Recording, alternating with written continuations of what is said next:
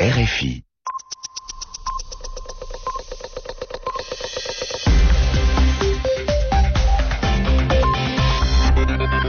Merci d'écouter Radio France Internationale. Il est 20h temps universel, 22h à Paris. Le journal en français facile. Kasongo Mwema Yamba Yamba. Avec Sonia Rollet, bonsoir. Bonsoir bonsoir à tous. Le sommet de l'ALENA, accord de libre-échange nord-américain, s'ouvre cette nuit à Guadalajara au Mexique. Le Canada, les États-Unis et le Mexique vont parler de leur lutte contre le trafic de drogue et des échanges commerciaux entre les trois pays. Un nouvel attentat au Baléares. Deux petites bombes ont explosé dans des restaurants de l'île touristique espagnole sans faire de victimes. Le TA, le mouvement basque espagnol, a donné l'alerte avant les explosions. Paris soutient Nouakchott contre le terrorisme, déclaration du ministre français de la coopération après le premier attentat suicide commis dans le pays. L'opposition dénonce le soutien à un président putschiste. Le journal en français facile. Début ce dimanche minuit à Guadalajara, au Mexique, du sommet de l'ALENA. Le sommet des Tres Amigos, des trois amis qui réunissent chaque année le Canada, les États-Unis et le Mexique. La guerre entre bandes pour le contrôle du trafic de drogue, la lutte contre le protectionnisme, les échanges commerciaux entre les, pays, les trois pays sont là les principaux points inscrits à l'ordre du jour de ces discussions. Béatrice Leveillé. La criminalité s'invite au sommet car la guerre entre les cartels mexicains a fait plus de 10 000 morts au Mexique au cours de ces deux dernières années. Des violences liées au trafic de drogue et au trafic d'armes en provenance des États-Unis. Dès son arrivée à la Maison-Blanche, Barack Obama a reconnu la part de responsabilité de son pays dans ces trafics et il a annoncé un renforcement des contrôles à la frontière. La montée en puissance des cartels mexicains ne favorise pas les échanges. Même le Canada a adopté une politique plus restrictive en matière d'immigration avec le Mexique. Mais la vraie question, c'est la crise, la récession qui frappe les économies nord-américaines, fait craindre un regain de protectionnisme de la part des États-Unis.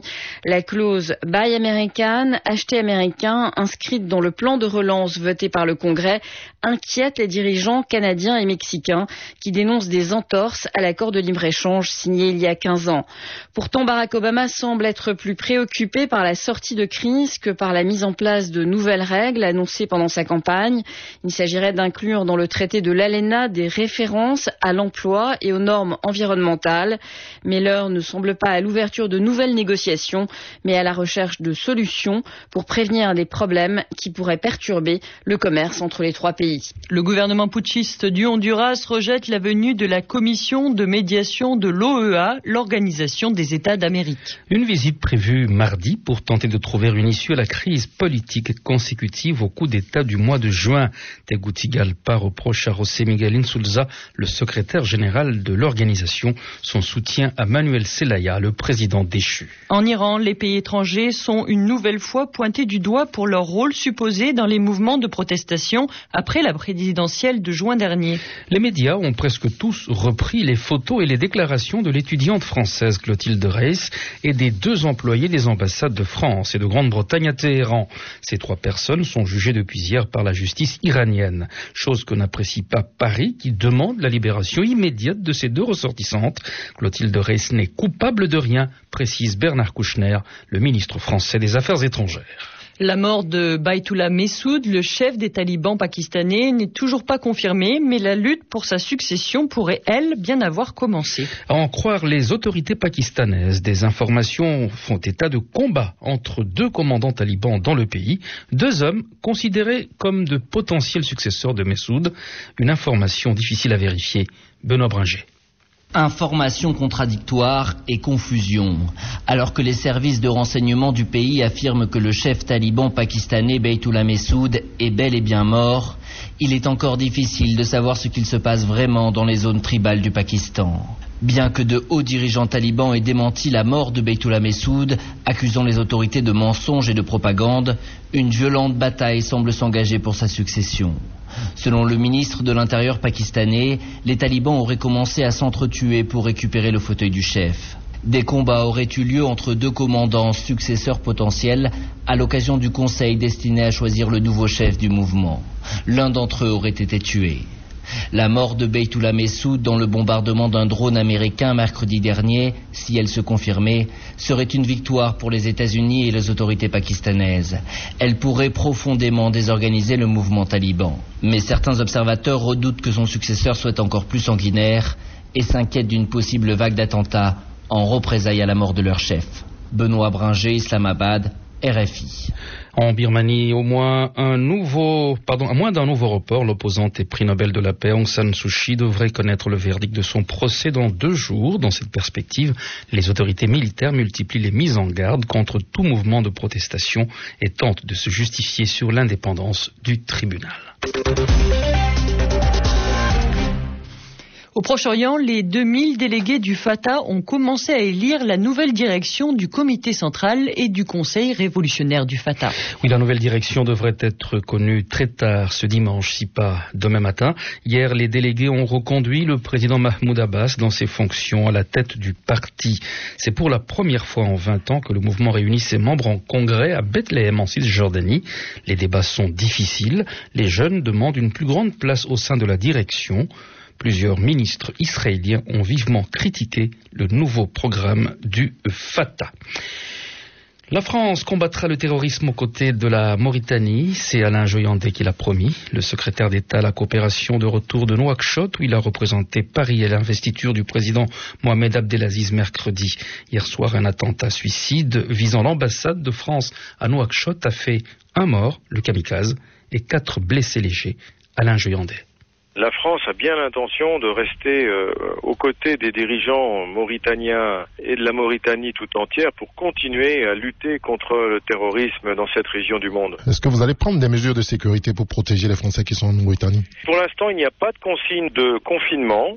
Les chefs d'îlots ont été euh, mobilisés auprès de chacun des 1900 Français qui sont actuellement en Mauritanie pour les appeler tout simplement euh, à la vigilance. Mais je le rappelle, il n'y a pas de consigne de confinement.